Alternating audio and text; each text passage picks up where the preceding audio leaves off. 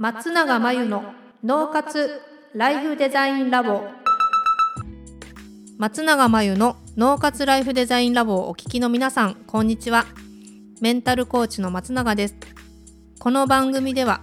あなたが望む人生をデザインするために脳と心の使い方を知って生かすためのヒントになりそうなお話をお届けしています。週に2回月曜日と木曜日に配信中のピンポン Q&A のコーナーでは日常生活やビジネスでよくある悩みや松永が主催している内観力養成ライフデザインオンライン講座で寄せられた質問などにお答えしていきます。はい、20代の女性からのご質問です。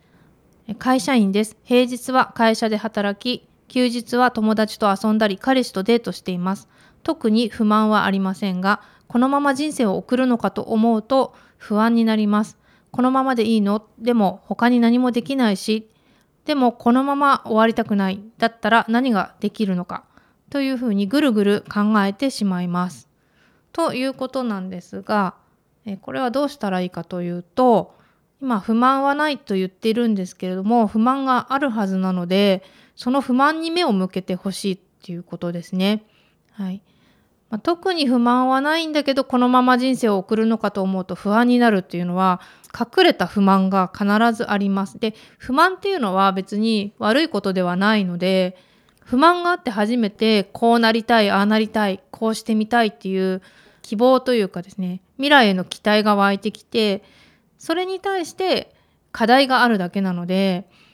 まずは本当はもっとここがこうなったらいいのにとか本当はこうしたいのにっていう本当はやってみたいことしてみたいことっていうものを引っ張り出したりとかもしくは本当はこれが嫌だったんだなみたいなことに目を向けてその嫌だったっていうことを自分で認めてあげるっていうのがまずはスタートだと思います。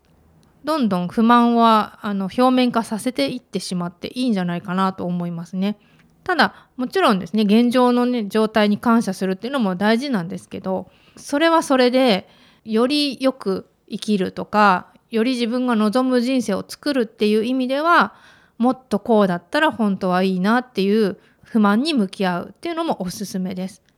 ということで以上ピンポン Q&A のコーナーでした。